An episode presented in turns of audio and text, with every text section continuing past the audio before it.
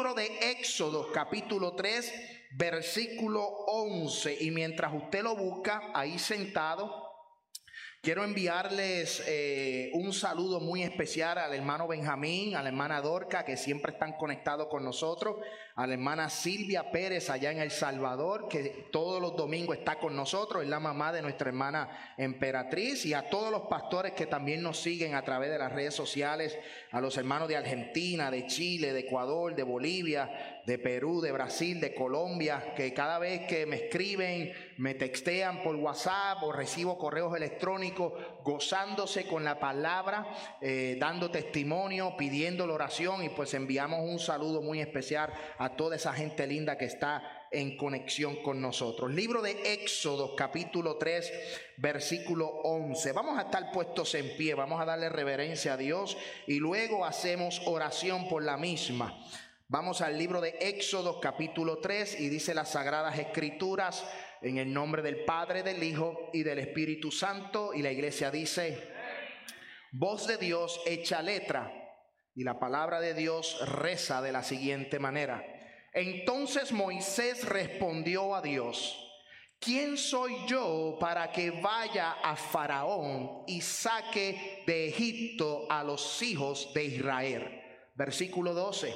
Y él respondió, ve porque yo estaré contigo y esto te será por señal de que yo te he enviado. Cuando hayas sacado de Egipto al pueblo, serviréis a Dios sobre este monte. Y vamos a continuar el tema y lo vamos a culminar en el día de hoy, tiempos de confrontación. Vamos a inclinar vuestro rostro y vamos a orar. Padre, gracias por esta palabra, gracias porque tú eres bueno, gracias porque tú nos has bendecido, gracias porque tú has prosperado este servicio, has estado con nosotros desde el inicio, Señor, y te pido que esta palabra que va a ser predicada no me quites, sino que pases un carbón encendido por mis labios y que tu presencia y tu gloria sea transformando vidas, Señor, sanando al enfermo libertando al atado, Espíritu Santo de Dios, convenciendo de pecado y que podamos, Dios, recibir esta palabra y que llegue hasta lo más profundo de nuestros corazones y que dé el fruto a su tiempo. En el nombre de Jesús de Nazaret. Amén, amén y amén. Puede tomar asiento y por ahí en una esquinita veo sentado al hermano Melvin. Melvin, levanta tu mano. Ese joven que está ahí, yo quiero que todo el mundo mire, Melvin, levanta tu mano. Ese, ese joven que está ahí es, es, un gran amigo, te amo, te quiero, gracias por llegar aquí. Eh, y ya saben, si alguien está buscando un buen recorte, él es barbero y está en Legacy Barber Shop, anuncio no pagado. Espero el descuento cuando vaya el, el, próximo sábado. Mire, obviamente él no me recortó en el día de, de ayer, pero me recortó otro chuleta, alaba, otro buena gente. Pero mira, esa gente están allí recortando y bueno, él sabe y es testigo que ayer le estábamos recortando y empezamos a hablar de que de Jesús. Y allí empezamos a hablar de Jesús y hablar de la palabra. Y bueno, lo que faltó fue ministrar a Dios por las ofrendas, recogerlas allí. Amén, nos gozamos de manera especial. Pero ya saben, Melvin, gracias por llegar aquí. Promesa cumplida y esperamos que te goces con esta palabra. Que esta palabra es para ti, es para todos, pero es para ti. Cristo te ama de manera especial. Amén. El libro de Éxodo capítulo 3 versículo 11 y 12 nos relata una historia donde Dios llamó a un hombre llamado Moisés.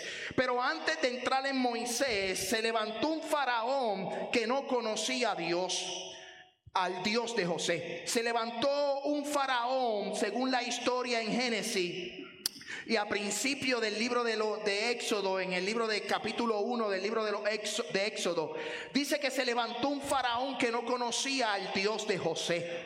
Un Dios que revelaba, un Dios que sustenta, un Dios que utilizó a José como instrumento para preservar la vida de lo que Dios iba a hacer en la tierra.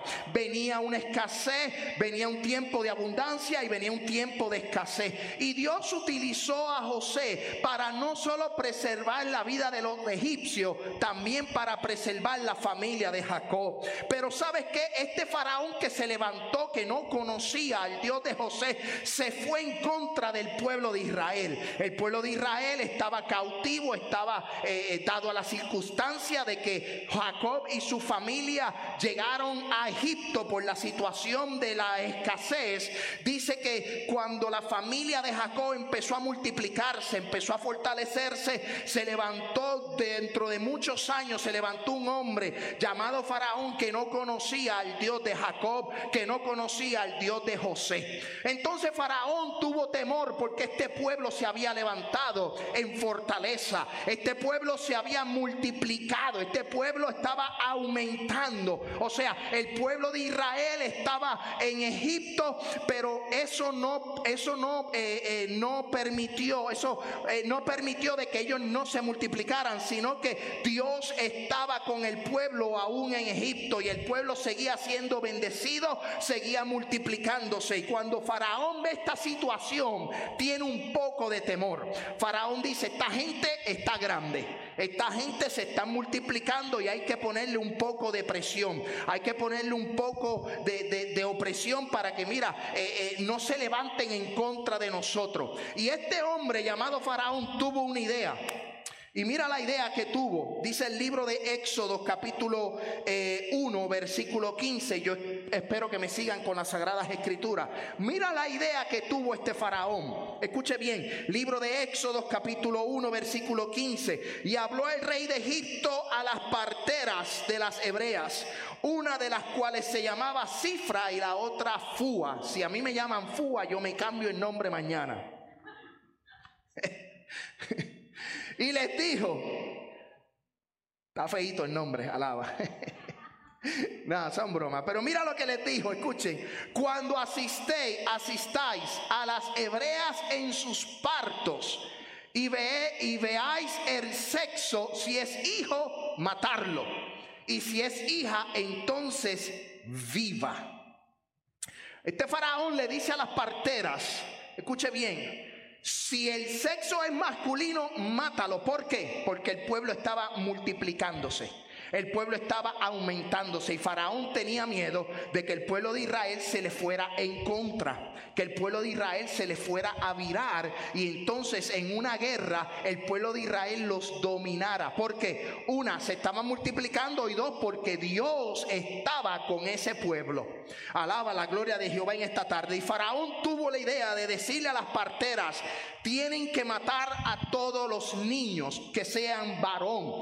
A las hembras déjalas vivir. Mira lo que dice el versículo 17. Pero las parteras temieron a Dios y no hicieron como les mandó el rey de Egipto, sino que preservaron la vida de los niños. Aquí es donde yo aplico el texto del libro de los Hechos, capítulo 5, versículo 29, donde dice que es mejor obedecer a Dios antes que a los hombres. Estas mujeres parteras empezaron a, tenían temor a Dios y obedecieron a Dios. Yo les voy a decir una cosa, Faraón puso esta ley prácticamente incitó a las parteras a matar todos los niños, pero aquellas mujeres dijeron, no, nosotros tenemos temor de Dios y nosotros no vamos a hacer lo que Faraón pide. Muchas veces es mejor en casi el 99.9% y no digo el 100% porque obviamente Pablo dice en una de las cartas que escribe que hay que someterse a las leyes terrenales,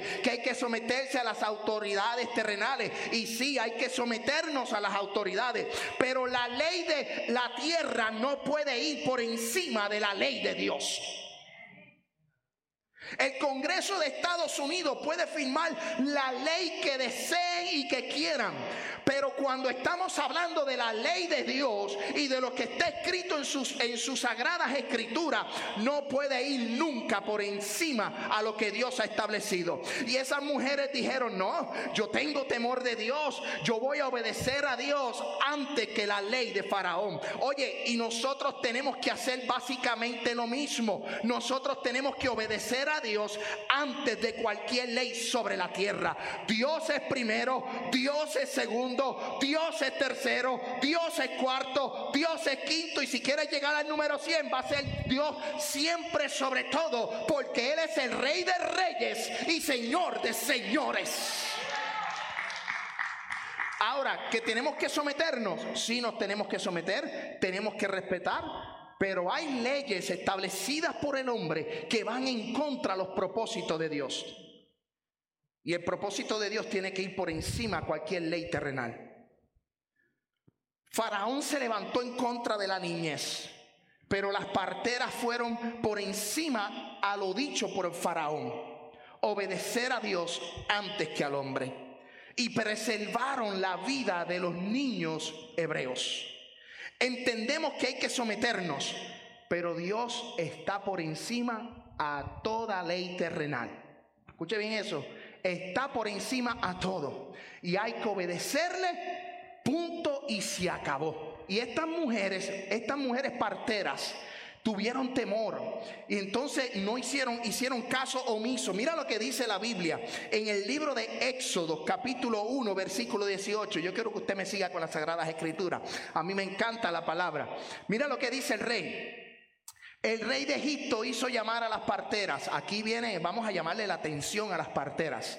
¿Por qué habéis hecho esto? Que habéis preservado la vida de los niños. Faraón eh, les pregunta, les cuestiona, ¿qué está pasando? Porque ustedes no están haciendo lo que yo ordené. Y mira lo que las parteras dicen en el versículo 20, eh, en, el, versículo 20, en el, en el próximo, dice el libro de Éxodo capítulo 1, versículo 20, dice, y Dios hizo bien a las parteras Perdonen, era el 19, me equivoqué aquí, perdonen, 19. Y las parteras respondieron a Faraón, porque las mujeres hebreas no son como las egipcias, pues son robustas y dan a luz antes que las parteras vengan a ella. Estas mujeres le dicen a Faraón, es que estas mujeres son robustas, estas mujeres son fuertes. Antes de ellos llegar, ya dieron a luz, ya están dando a luz. O sea, ¿cómo tú te puedes, cómo tú puedes pensar que el pueblo está siendo oprimido por Faraón? El pueblo está siendo atacado por Faraón, no los deja levantarse, no los deja ser ellos, les tiene, les tiene el doble de trabajo, está levantándole con más carga cada día, los está oprimiendo, pero las mujeres hebreas eran más robustas. ¿Sabes qué? Aunque el enemigo nos ataque, aunque el enemigo nos ponga la presión que nos pongan nosotros en el ataque, en la guerra espiritual, vamos a ser más robustos, vamos a ser más fuerte, porque esto no se trata, amén, de fuerza terrenal, sino de fuerza espiritual. Mira lo que me encanta, Faraón le pregunta a las parteras y las parteras preguntan, son más robustas. En el reino de los cielos, la Biblia dice que el débil diga, fuerte soy en medio de tu situación, en medio de Faraón atacando tu vida, en medio de lo que tú estás pasando, tú tienes que decir, yo soy fuerte de esta situación. Porque es que Dios eh, te ha llamado, Dios está contigo, Dios te está preservando la vida, Dios te ama de manera especial, Dios te está diciendo, no te preocupes, que aunque Faraón se levante, te oprima, te ponga dos veces la carga de trabajo, te vas a multiplicar, te vas a fortalecer, vas a ser más fuerte, vas a ser más robusto. ¿Por qué? Porque es Dios quien te fortalece. Dios mira los riesgos que a veces tomamos en nuestra vida. Estas parteras tomaron el riesgo de decirle a Faraón, es que cuando van a dar la luz ya son más robustos, llegan. Se arriesgaron a que Faraón, aunque las escrituras no lo dicen, pero se arriesgaron a que Faraón le fuera a dar picota, como decimos nosotros en Puerto Rico, porque estaban desobedeciendo lo que Faraón había dicho. Pero mira qué interesante, que ellas temieron a Dios. Cuando tú temes a Dios, cuando tú obedeces a Dios en las circunstancias que te rodean y tú pones a Dios en primer lugar, y tú pones a Dios en segundo lugar y tú pones a Dios en tercer lugar, o sea, que tú que Dios sea todo para tu vida y le tienes respeto, mira lo que dice ahora el versículo 20 del libro de Éxodo, capítulo 1, versículo 20 dice, "Y Dios hizo bien a las parteras." Mientras yo leía esto, el espíritu me ministraba y el pueblo se multiplicó y se fortaleció de gran manera. Dios bendijo a las parteras por tomar la decisión que ellas tomaron. Pero mira lo que dice el versículo 21. Y, por haber las parteras temido a Dios, Él prosperó su familia. Cuando tú obedeces a Dios, Dios te prospera. Cuando tú obedeces a Dios, Dios te bendice. La gente dice, no, no se puede hablar de prosperidad, no se puede hablar de bendición, no se puede hablar de dinero, no se puede... Mira hermano, esto no solo se trata de dinero, se trata de salud, se trata de bendición, de puertas abiertas, trabajos nuevos, se, trata de, de bendición del cielo. Entonces dice, cuando tú obedeces a Dios, dice aquí, y por haber temido a Dios, Él prosperó su familia, quiere decir que las bendijo. Si tú obedeces, vas a ser prosperado. Si tú pones a Dios en primer lugar, como dice uno de los evangelios, busca de Dios primeramente, busca del reino de Dios y su justicia y todo lo demás va a venir por añadidura. Amén. Dios te va a bendecir. Dios multiplica, Dios fortalece, Dios prospera, Dios añade. Dios es un Dios que no resta. El enemigo resta, pero Dios no resta Dios siempre te va a añadir, Dios siempre te va a abrir la puerta. Obviamente tienes que entender que es a su voluntad, que es en su proceso, que es en su tiempo y no en el tiempo de nosotros. Entonces, las parteras decidieron obedecer a Dios y fueron bendecidas.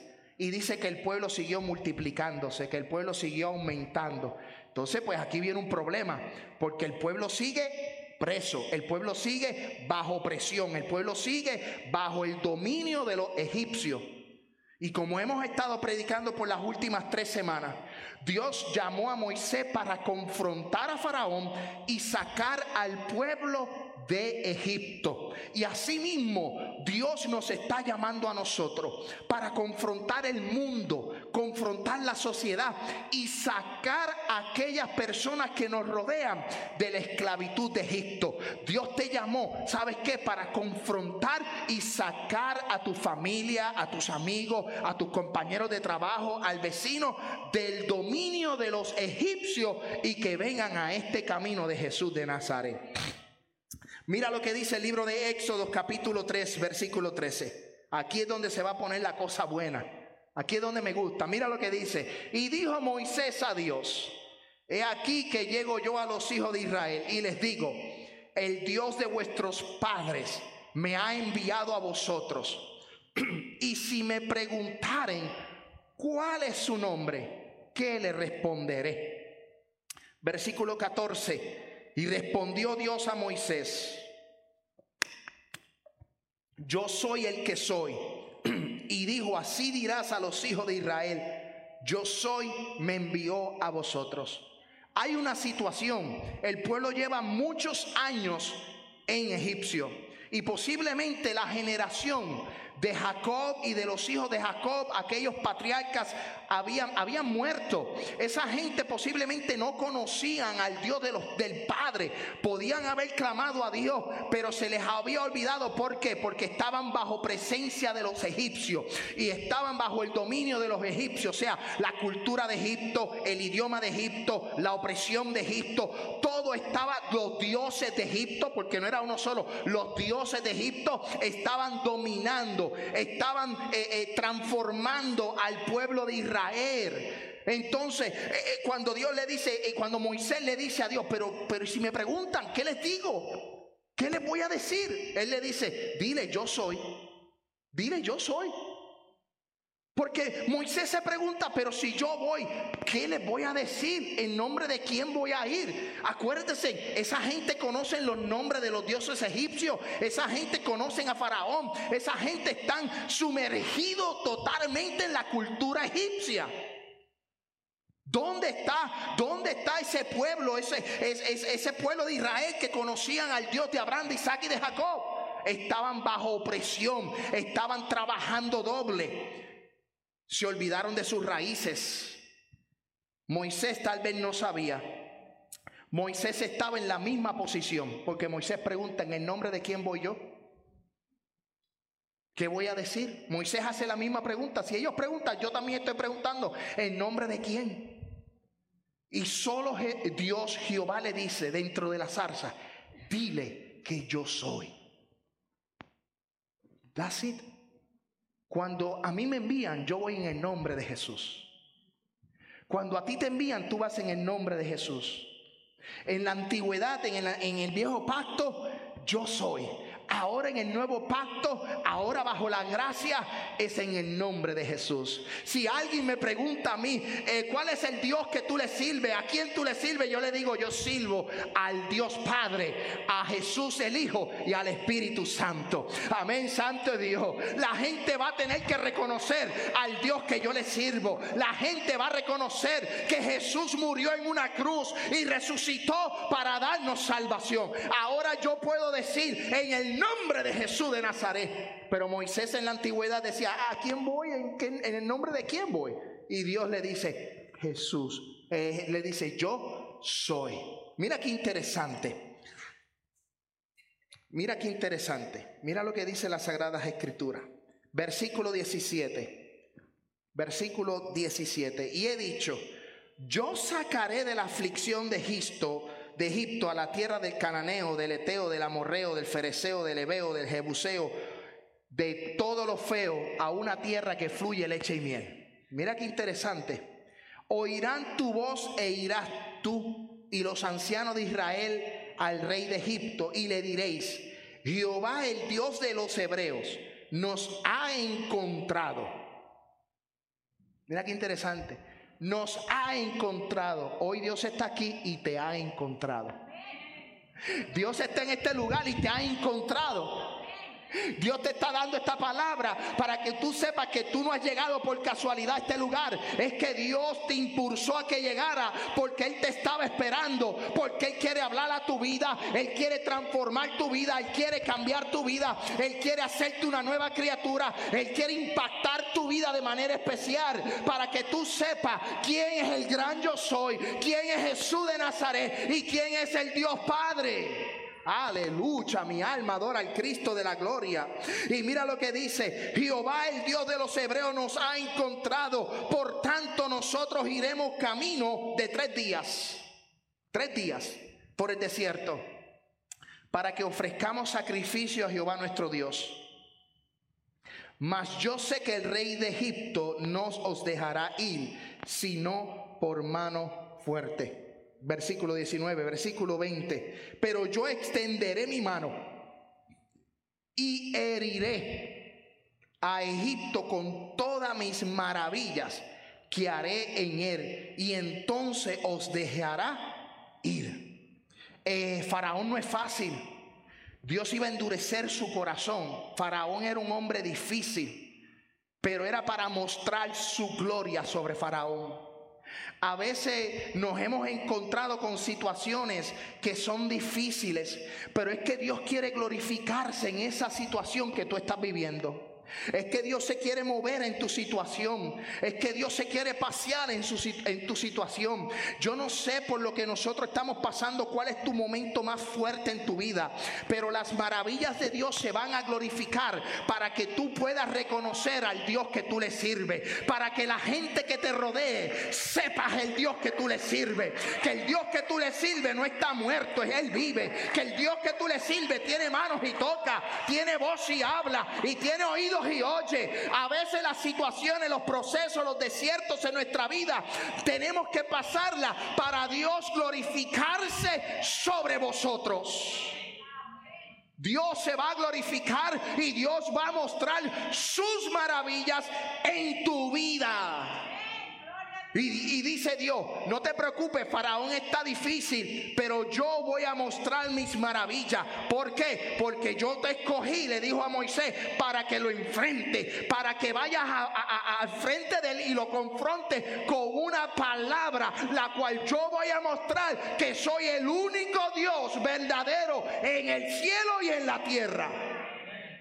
Oye, no era fácil enfrentarse a Faraón. Tenía un ejército, era uno de los imperios más fuertes para aquella época, para ese tiempo. Los faraones eran gente, esa, ciudad, esa, esa dinastía de los faraones no eran fácil, eran gente dura, duras y fuerte. Pero se equivocaron con Moisés. Se equivocaron con el Dios de Moisés. Porque no es lo fuerte, es que el hombre más fuerte cuando llega Jesús o cuando llega Dios a la vida, cambia. Saulo era difícil. ¿Y qué hizo Jesús? Se le presentó, ah, tú vienes persiguiendo a mis hijos. Dice la historia en el libro de los Hechos que Saulo iba camino a Damasco y ahí tuvo un encuentro no con un ángel, no con Pedro, no con Juan, no con Miguel, ni con, ni con, con Gabriel, como otros ejemplos bíblicos, no. Tuvo un encuentro con Jesús de Nazaret. Yo tuve ese encuentro con Jesús de Nazaret. Mayo 16 de 1998, yo choqué con Jesús. Yo no sé cuándo tú chocaste con Jesús, pero Saulo de Tarso era difícil, perseguía a los cristianos. No hay hombre más difícil, no hay esposo difícil sobre la faz de la tierra. Si hay una mujer, amén, que es virtuosa, que es ayuda idónea, amén, que, que, busca el rostro de Dios y clama, créeme que tu esposo va a venir a los pies de Cristo. Si hay un padre y una madre clamando por sus hijos, no hay hijo difícil en la faz de la tierra. Dios puede transformar al hijo, Dios puede transformar a la hija, Dios puede transformar el camino de cualquier persona. Cuando llega Jesús, todo cambia.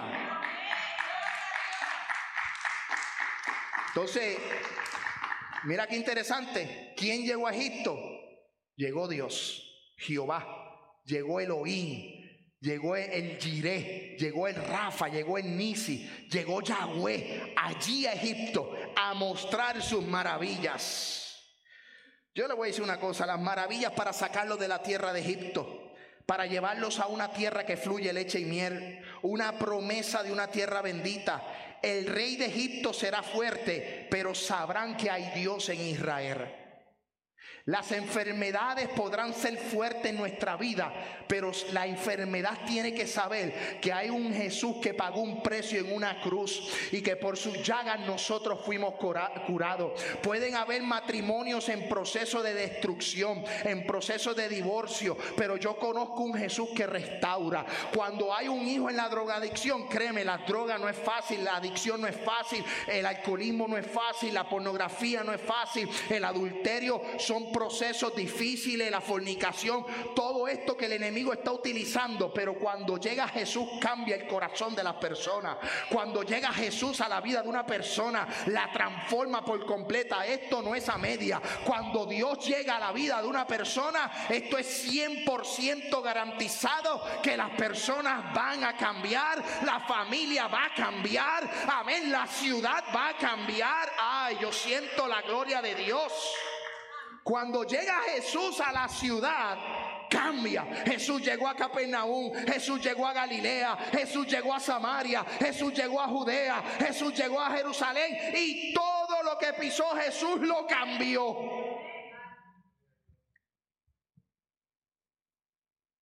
Yo le voy a decir algo. Cuando Jesús llega, transforma. Y cuando llegó Moisés a Egipto, llegó a transformar. Y yo quiero decirte que Dios nos ha escogido a nosotros como Moisés para transformar la tierra. Dios nos ha llamado como Moisés para sazonarla. ¿Quién es la sal de la tierra? Somos nosotros. Alaba. Nosotros sazonamos esta tierra porque si la iglesia no estuviera en esta tierra, esto fue, estuviera diez mil veces peor, como dicen los rabacucos. 70 mil veces perdido.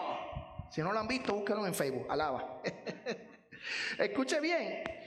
70 mil veces estuviera el mundo corrompido, pero todavía está Jesús, todavía está la iglesia, todavía está aquí presente. Él está cambiando, Él está haciendo, amén, sazonando las personas, sazonando la vida. Y Moisés llegó a donde Faraón para transformar y decir, este pueblo va a salir de aquí, no pelado, escuche bien, sin dinero, no, este pueblo va a salir de Egipto y va a salir bendecido.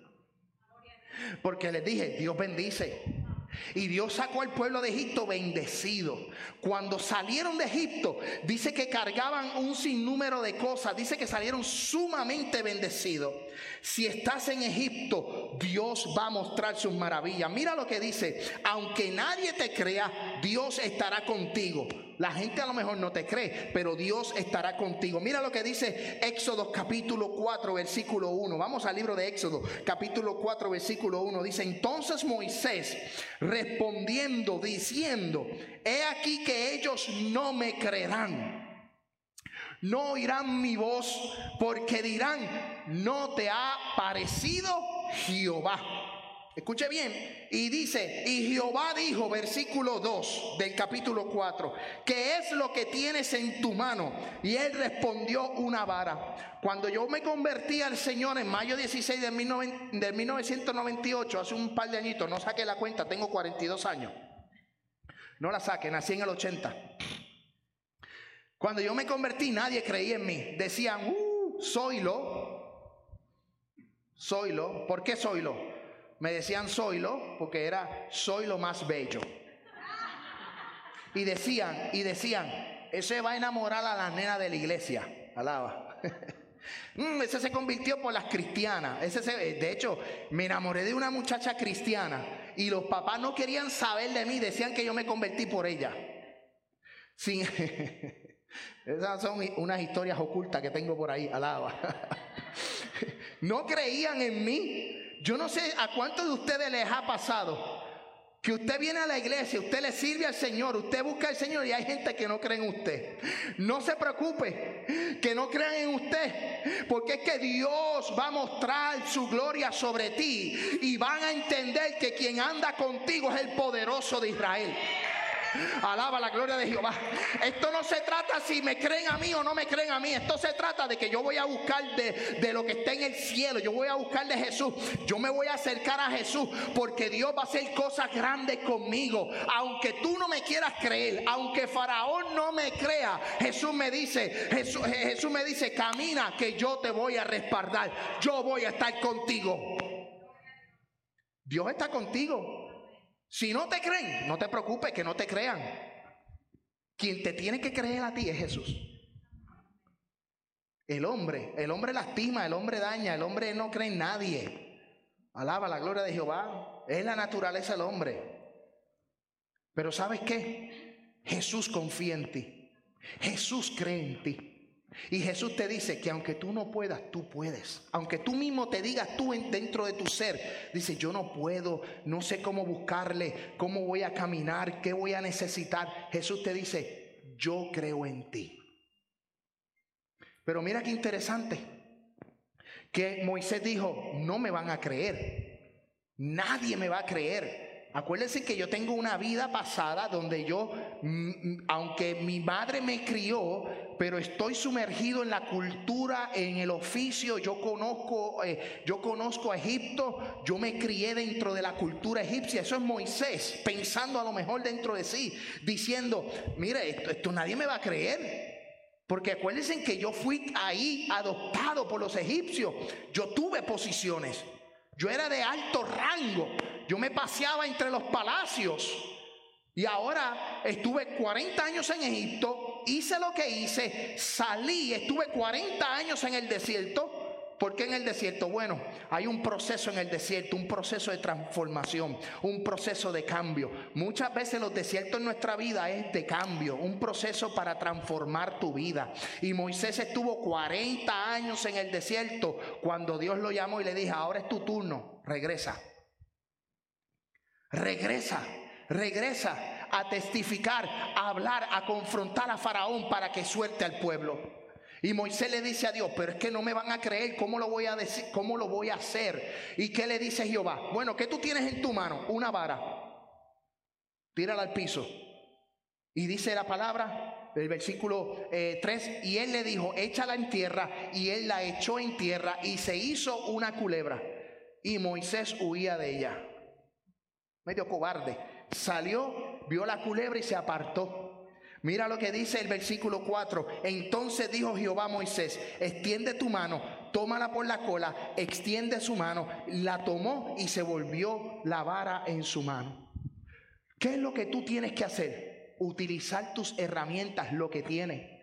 Yo a lo mejor no tengo una vara, para que me crean. Pero tengo dos buenas rodillas que cuando yo clamo, Él me va a responder. Que cuando yo clamo, la gente va, Dios va a escuchar en los cielos y va a transformar. Yo, amén, santo de Dios, no tendré la vara, no se convertirá en culebra, pero la Biblia me dice a mí que estas señales seguirán a los que creen. Amén, tomarán, ay, yo siento la presencia de Dios. Pondrán sobre las manos sobre los enfermos y sanarán. Yo no tendré una vara, pero tendré, amén, el poder, amén y lo que dice la Biblia, este poder se derramará sobre cada uno de nosotros. Y usted tiene poder y autoridad. Yo no tengo la vara, pero tengo poder del Espíritu Santo. Yo no tendré una vara, pero tengo a Jesús de Nazaret.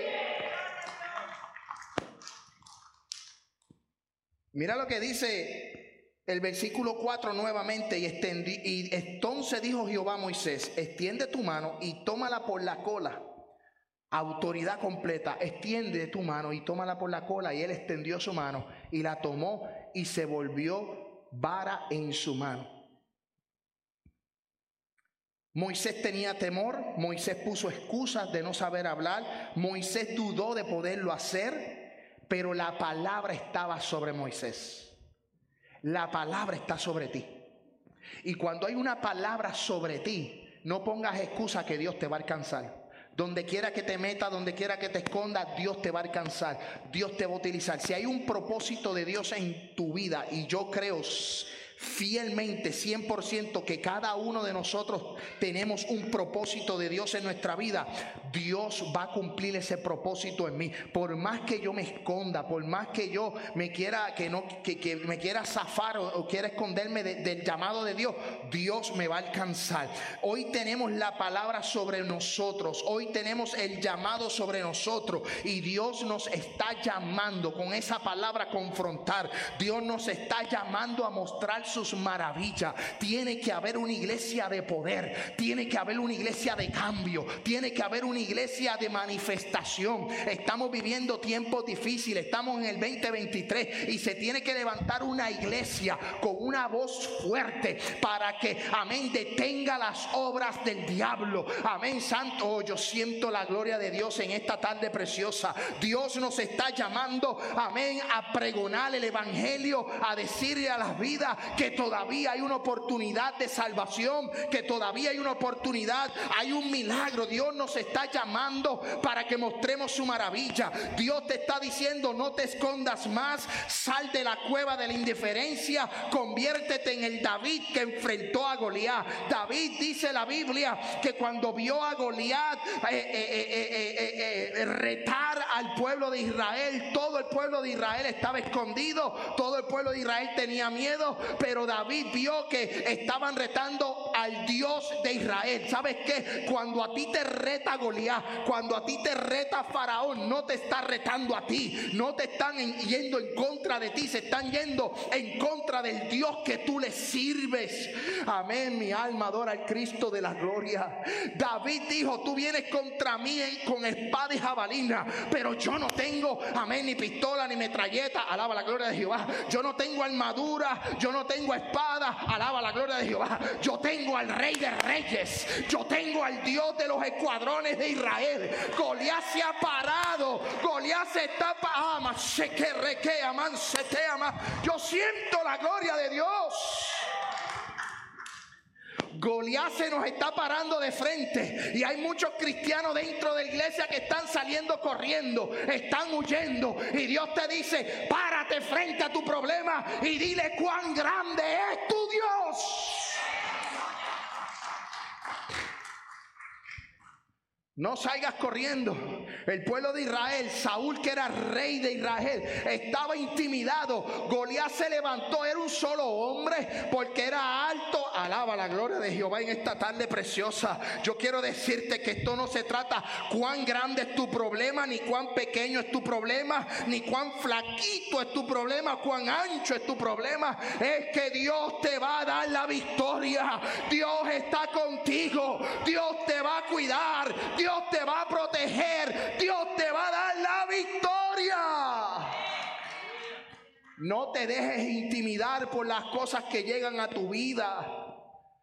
David se paró, Moisés se paró frente a, a, Faraón y David dijo, tú no vas a retar más al pueblo de Israel porque yo vengo a ti en el nombre del Dios de Israel. Tenemos que convertirnos en ese David que enfrentó a Goliat. Tenemos que convertirnos en ese Pedro que enfrentó al pueblo que murmuraba cuando llegó la descendencia del Espíritu Santo. Cuando llegó el Espíritu Santo, todo el mundo estaba ahí hablando, murmurando.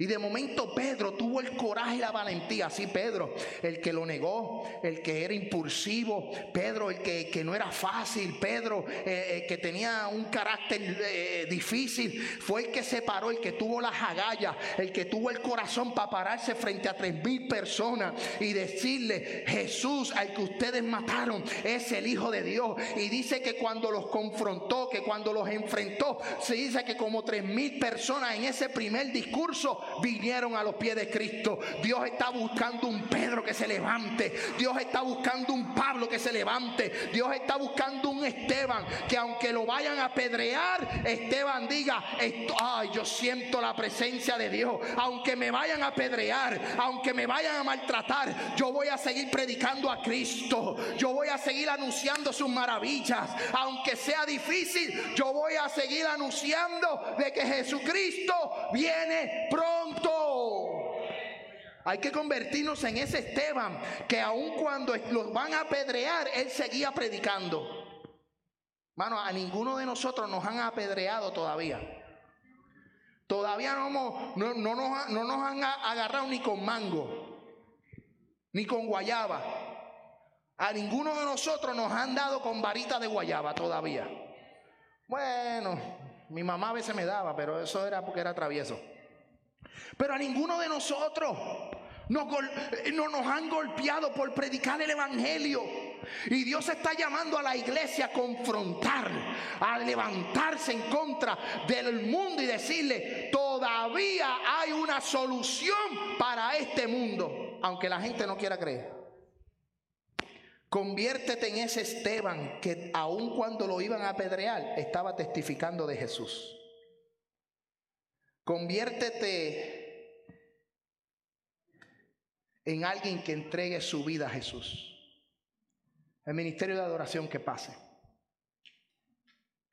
Conviértete en ese faraón que a pesar de las excusas y a pesar de los momentos que pasó, nació, se crió en Egipto, tal vez no conocía muy bien al Dios de Israel, estaba un poco perdido en su vida, cometió asesinato, tuvo que salir huyendo. Yo no sé cuántos de aquí han salido huyendo por X o Y razón. Sí, yo he salido huyendo un montón de veces. En un sinnúmero de ocasiones yo he salido huyendo y he dicho, Señor, yo no quiero predicar más. Yo no quiero hablar más. Yo no quiero, yo no quiero. En un momento dado en mi vida yo no quería seguir sirviendo a Jesús por las injusticias y, yo no entendía, era muy joven, yo no entendía el por qué me pasaban estas cosas a mí y por qué me, golpeaban de la manera que me golpeaban, dentro de la iglesia, fuera de la iglesia. A veces tenía aún eh, hermanos aún dentro de la misma congregación que me golpeaban y aún tenía gente fuera de la congregación que me golpeaban. Y yo decía, Señor, yo no quiero predicar más, yo no quiero decir nada más, yo no quiero servirte, yo me quiero quedar. En un momento dado yo le dije, Señor, yo me voy a sentar en la última silla, en la última banca de la iglesia, ahí es que yo me voy a sentar. Yo no quiero hacer más nada. Yo no quiero hacer más nada. Pero ¿sabes qué? Cuando yo de cada vez que yo decía, yo no quiero hacer más nada, era cuando más se encendía un fuego dentro de mí. Era más cuando yo sentí una pasión y yo decía, pero yo no puedo explicar esto. Cuando yo digo, yo no quiero hacer nada más, pero había pasión. Amén, Santo Dios, pasión por las almas. Cuando yo salía a veces de trabajar en mi trabajo, trabajando 10 horas diarias y al final del trabajo salía, porque en, ese trabajo donde yo trabajaba tenía que vestir con corbata, así como estoy ahora mismo. Yo trabajaba, ahora no, ahora yo trabajo y me pongo unas tenis y un mahón y sigo caminando y no tengo problema. Pero donde yo trabajaba anteriormente en Puerto Rico tenía que vestir así, alaba la gloria de Jehová. Y yo tenía unos zapatos eh, bastante costosos con suela de madera y algo bien chévere. Y yo salía, alaba la gloria de Jehová, salía del culto, pero me iba a las montañas en Puerto Rico y mi esposa es testigo a caminar cuesta arriba y cuesta abajo, con zapatos, con corbata, a tocar las puertas, a invitar la gente a la iglesia. Y, yo a veces no quería hacer nada, pero eso me, eh, eh, eh, había un fuego dentro de mí. ¿Sabes qué? Hay momentos en nuestra vida, alaba, hay momentos en tu vida que tú no quieres hacer nada más. Hay momentos en tu vida que tú quieres salir corriendo. Hay momentos en tu vida que tú decides, yo no sé qué voy a hacer, pero, pero como que hay algo dentro de ti. Eso que está dentro de ti es la llama del Espíritu, es el, Espíritu Santo quien te está redarguyendo, te está diciendo, tú no le perteneces al mundo, tú eres mi propiedad. Jesús pagó un precio, un precio, un precio de madero, un precio de sangre por cada uno de nosotros. Y Jesús te dice, por más que corra, por más que huya, yo te voy a alcanzar. Alaba la gloria de Jehová. Por más que te escondas, yo te voy a llamar. Por, eh, alaba, ay, yo siento la presencia de Dios en esta noche, en esta tarde preciosa. Hay gente que le está diciendo, ¿qué voy a hacer, Señor? Y Dios te dice, extiende tu mano, tira la vara, haz lo que tenga que hacer. ¿Qué es lo que tiene en tus manos? Yo voy a mostrar mis maravillas sobre tu vida. Yo voy a mostrar mis maravillas sobre tu familia. Yo voy a mostrar mis maravillas sobre tu casa vas a ver que tu casa será una casa de bendición, será una vida de bendición. Simplemente obedéceme, búscame, yo estoy aquí, yo quiero buscarte, yo te quiero prosperar, yo te quiero bendecir, yo quiero abrir puertas, yo te quiero libertar, yo te quiero sanar, pero tienes que abrir tu corazón, tienes que decir hasta el día de hoy se acabó, hoy yo voy a buscar al blanco de la soberana vocación que es Cristo Jesús.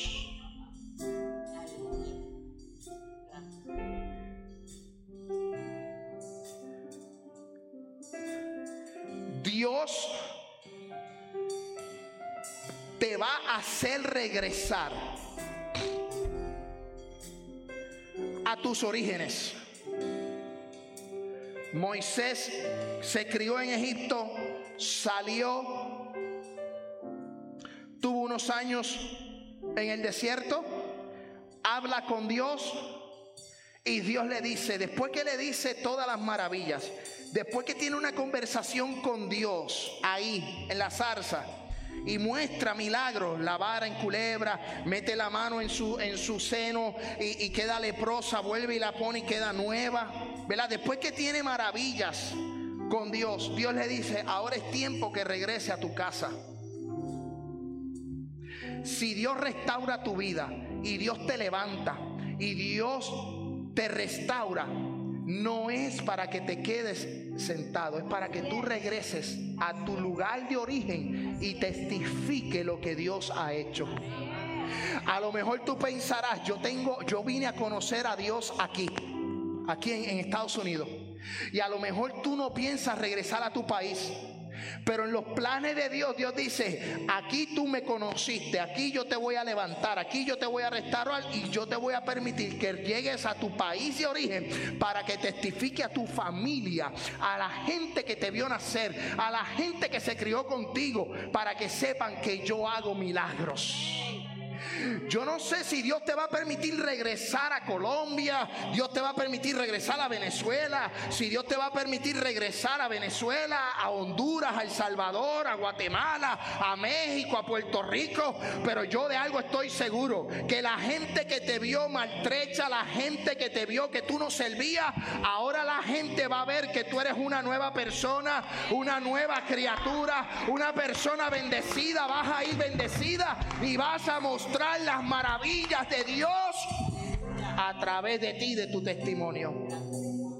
A lo mejor en tu país no creían en ti. A lo mejor en tu país nadie quiere saber de ti. Pues no te preocupes, porque Dios va a levantar ese testimonio y te va a hacer regresar como hizo, amén, Dios con Moisés. Dios le dijo a Moisés, ahora te toca, viste las maravillas, yo te hablé desde la zarza, ahora te toca regresar a Egipto. ¿Para qué? Para que confrontes a Faraón, para que saques al pueblo de, de Egipto, para que tú veas las maravillas que yo voy a hacer. Tienes que ir a tu lugar de origen. Muchas veces hablamos del país, pero posiblemente es el lugar de tu trabajo. A lo mejor nosotros no teníamos testimonios en el trabajo, teníamos un testimonio malísimo, pero ahora que tú conoces a Dios, que afirmaste tu corazón con Dios y que Dios te ha levantado, a lo mejor Dios te permite regresar a ese lugar de trabajo donde no tenías testimonio para que testifique lo bueno y lo maravilloso que ha sido Dios en tu vida. Vamos a estar puestos en pie. Éxodo capítulo 4.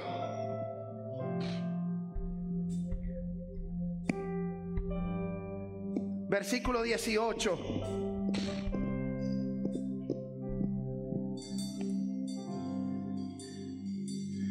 Así se fue Moisés, volviendo a su suegro Yetro y le dijo, iré ahora y volveré a mis hermanos que están en Egipto.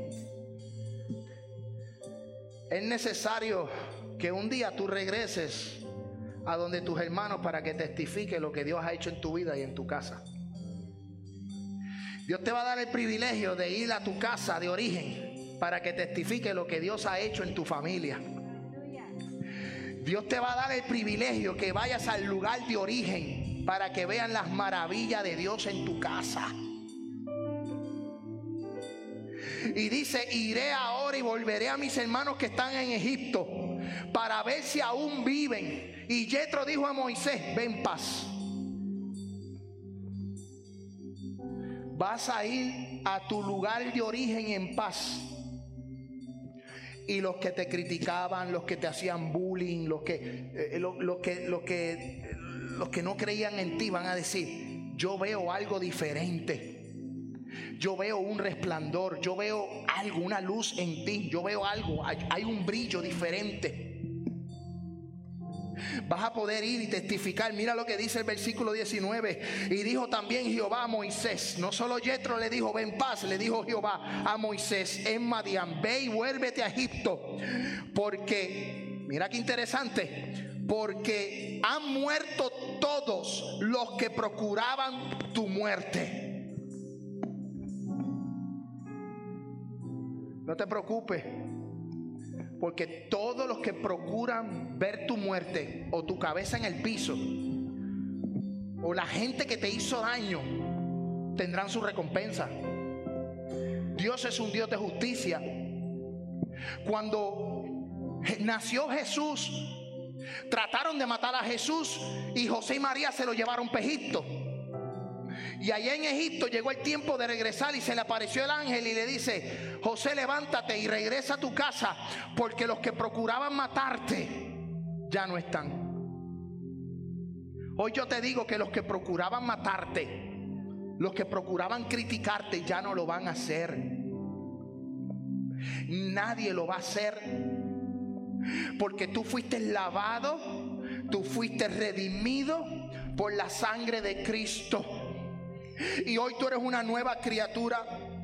Entonces Moisés tomó a su mujer y a sus hijos y los puso sobre un asno y volvió a tierra de Egipto. Tomó también Moisés la vara de Dios en su mano. Sabes, yo voy a regresar a mi país, no con la vara, con la Biblia. Yo voy a regresar a mi lugar de trabajo con las sagradas escrituras. La gente sabrá que yo soy aleluya, que yo soy pentecostal, que yo soy de los que grita, que yo soy de los que alaba. La gente tiene que saber que yo soy de los que brinco. La gente sabrá, la, eh, la gente, mi origen, sabrán que Dios está conmigo. No tengo una vara que se convierte en culebra, pero tengo una Biblia que transforma vidas.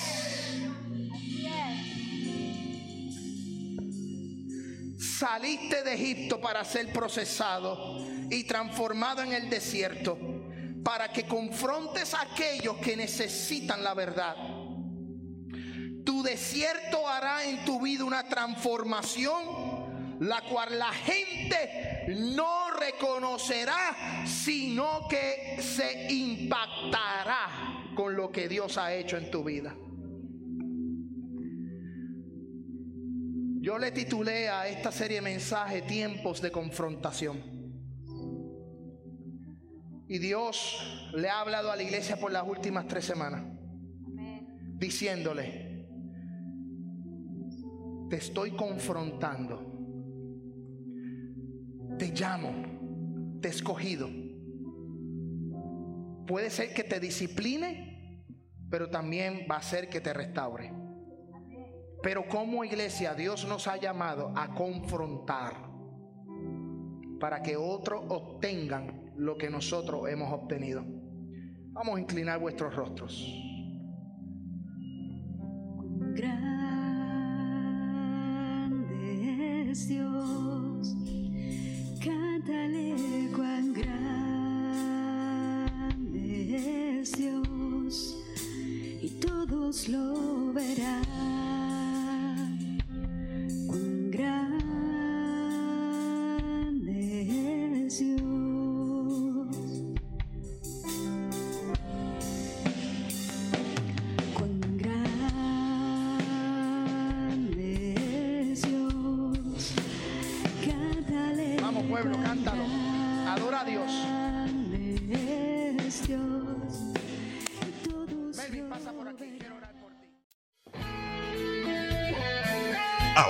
Nos despedimos y le invitamos a escucharnos en una próxima. Has escuchado un programa presentado por la iglesia de mayor crecimiento en el estado de Tennessee, Family Worship Center, Ministerio Hispano y el Ministerio Internacional, un llamado, una misión para alcanzar vidas con la palabra de nuestro Señor Jesucristo. Si usted desea enviar peticiones de oración, hágalo por nuestro WhatsApp 615-605-8648. 615-605-8648. O también puede visitarnos a través de nuestra página de internet un llamado una Bendiciones.